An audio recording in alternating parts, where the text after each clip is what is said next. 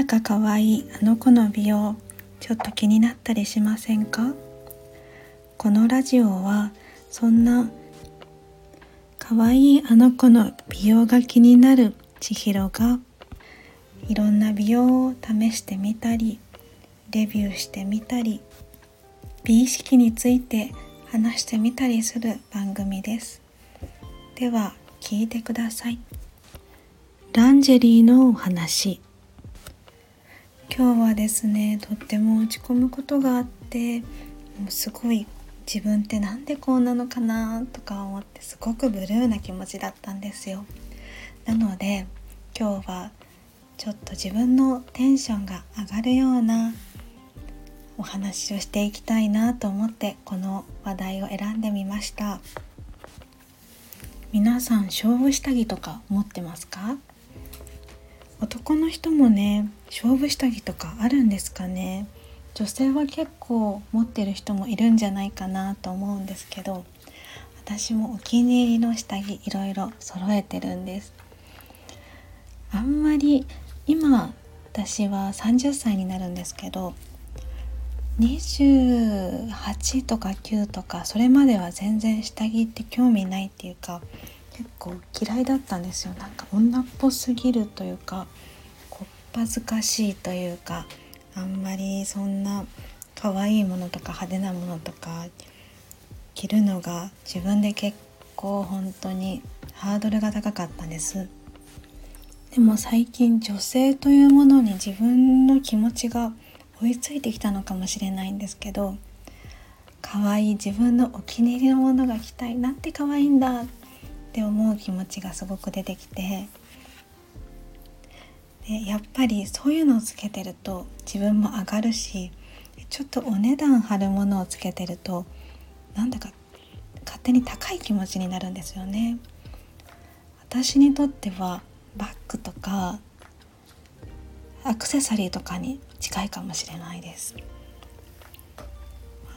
昔はこう補正してもらうような寄せてあげるようなそれでこうちょっとフリフリってしててパステルカラーみたいなものが好きだったんですけど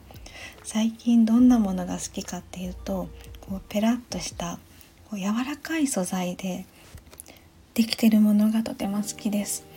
なんだかすごくこう女性らしい気分になるんですよね。なんていうか海外っぽいフランスっぽいデザインっていうのかな。レースキャシャ？みたいなのが好き。日本も今いろんなブランドがあるんですよ。ちょっとあんまり調べたことなかった人は調べてほしい。よく言うこう有名なブランド？ワコールとかトリンプとかそういうのもすごく機能的でめちゃくちゃいいんですけどあんまり機能的じゃないけど気分を上げてくれるような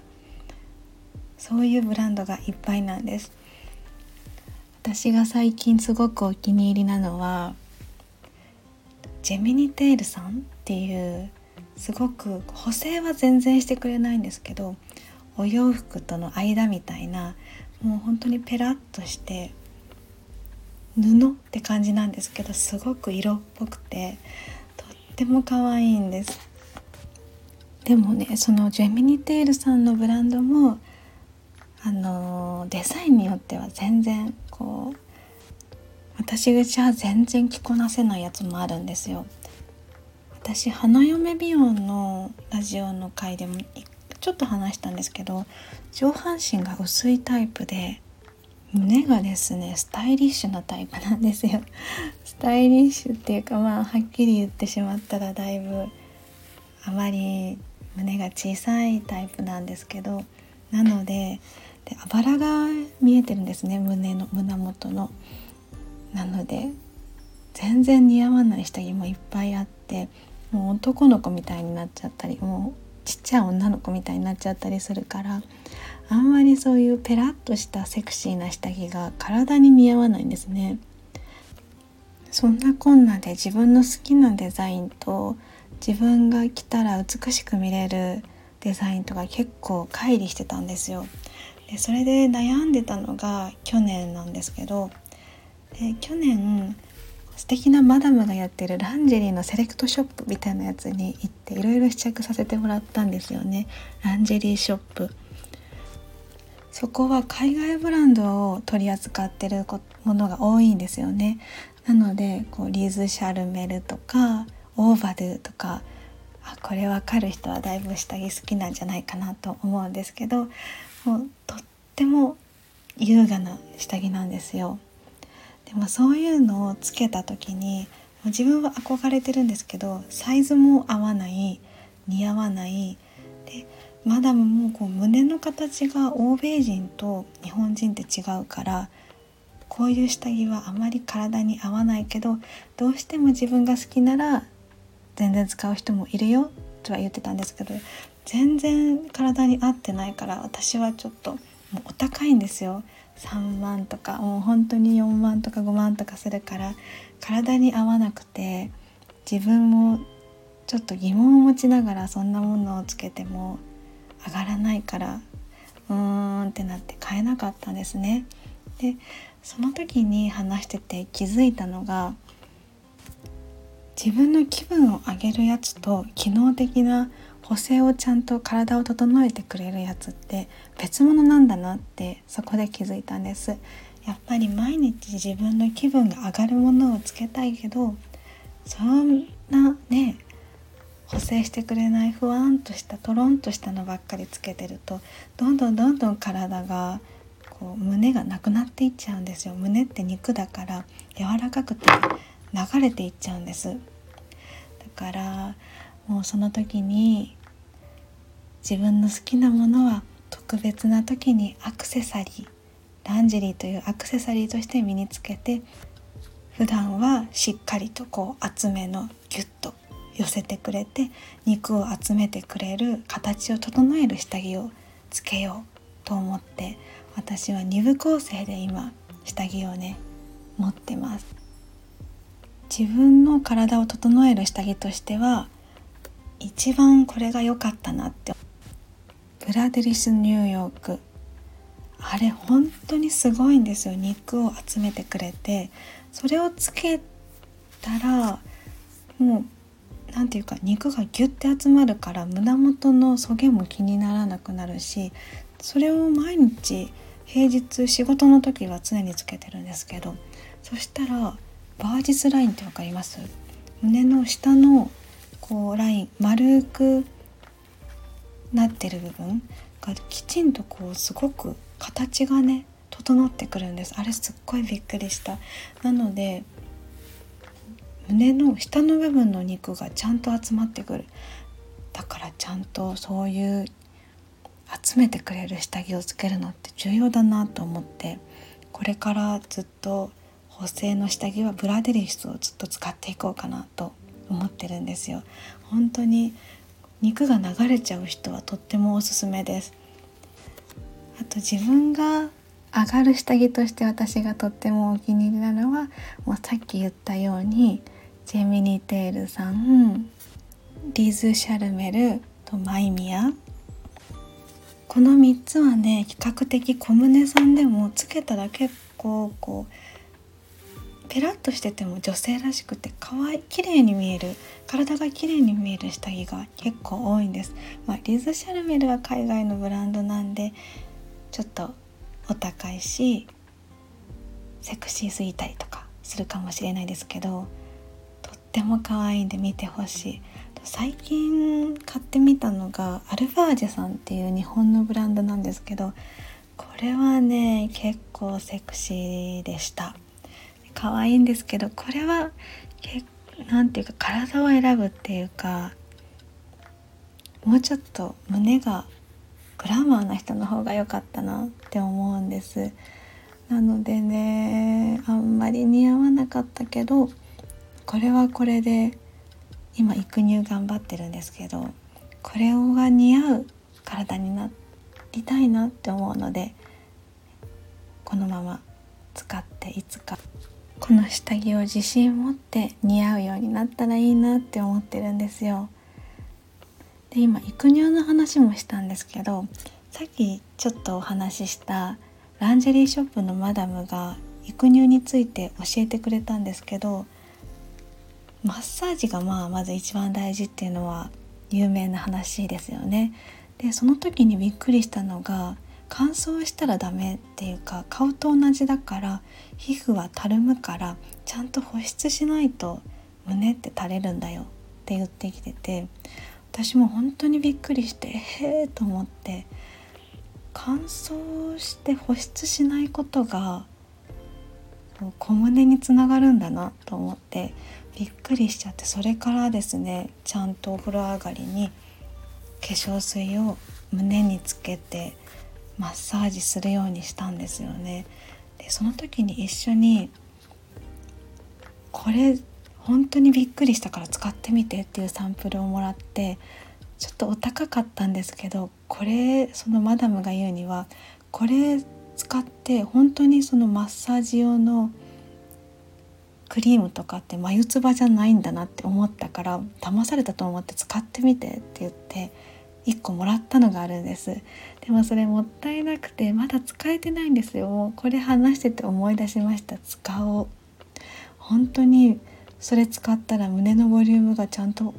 熱くなるらしくて。びっくりじゃないですか。使ってみて。あ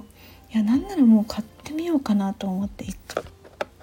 買ってみてよかったら皆さんにちゃんとレポートしようかなって思うんですよ。あとはもう一つ筋トレですね。この前 YouTube 見ててこう胸が離れてたりとかそげてる人って私ずっと仕方ないと思ってたんですよ。そういう体だから。こんなとこに肉なんてつかないし仕方ないよでも背中にもそんなに肉なんてないんだから持ってくる肉ってどこからあるのって思ってたんですけど筋トレして胸筋をつけたらもう当たり前の話かもしれないんですけどここが熱くなるから胸に肉じゃなくて筋肉という一層ができるからそりゃ胸が熱くなってねボリュームアップしますよね。で、まあ、まああとはマッサージとかでいろんなところに離れてしまっていったりとか凝り固まってる肉を集めてくるのがいいって聞いてなるほどなと思って今筋トレをしてるところなんですよ。でそしたら確かに胸に肉が集まってきてサイズはそんあサイズも1カップ弱ぐらいは上がって胸が女性らしくなってきたんですよ。でマダムの話でちょっとさっき言い忘れてたのがと血流を良くしないとこう凝り固まってたら全然流れが良くないからその栄養も行き届かないからどんどんどんどん胸がちっちゃくなるんだよって言って姿勢ととリンパの流れがとか血液の流れとかがとっても大事って言ってたからちゃんとほぐさないといけないらしいんですよね、まあ、マッサージでもそうなんですけど。だからちゃんとほぐそうと思って今ずっとほぐしてるところ。まだ始めてねちょっとしか経ってないからそこまでいっぱいの実感はね湧いてないんですけど。それでもちょっとずつちょっとずつ胸のボリュームがアップしてるからこれすごいなと思ってもうちょっと試してみてどれくらいかバストがアップしたかとかお伝えしようと思うんですけど今のところとってもおすすめです。ブラデリス噛んじゃった。ブラデリスニューヨークの下着とマッサージと筋トレ。胸に悩んでる人小胸に悩んでる人は本当に使ってみてほしい。私も頑張るんでね育乳皆さんで頑張っていきましょう。またねサイズのレポートもちゃんとしていくので。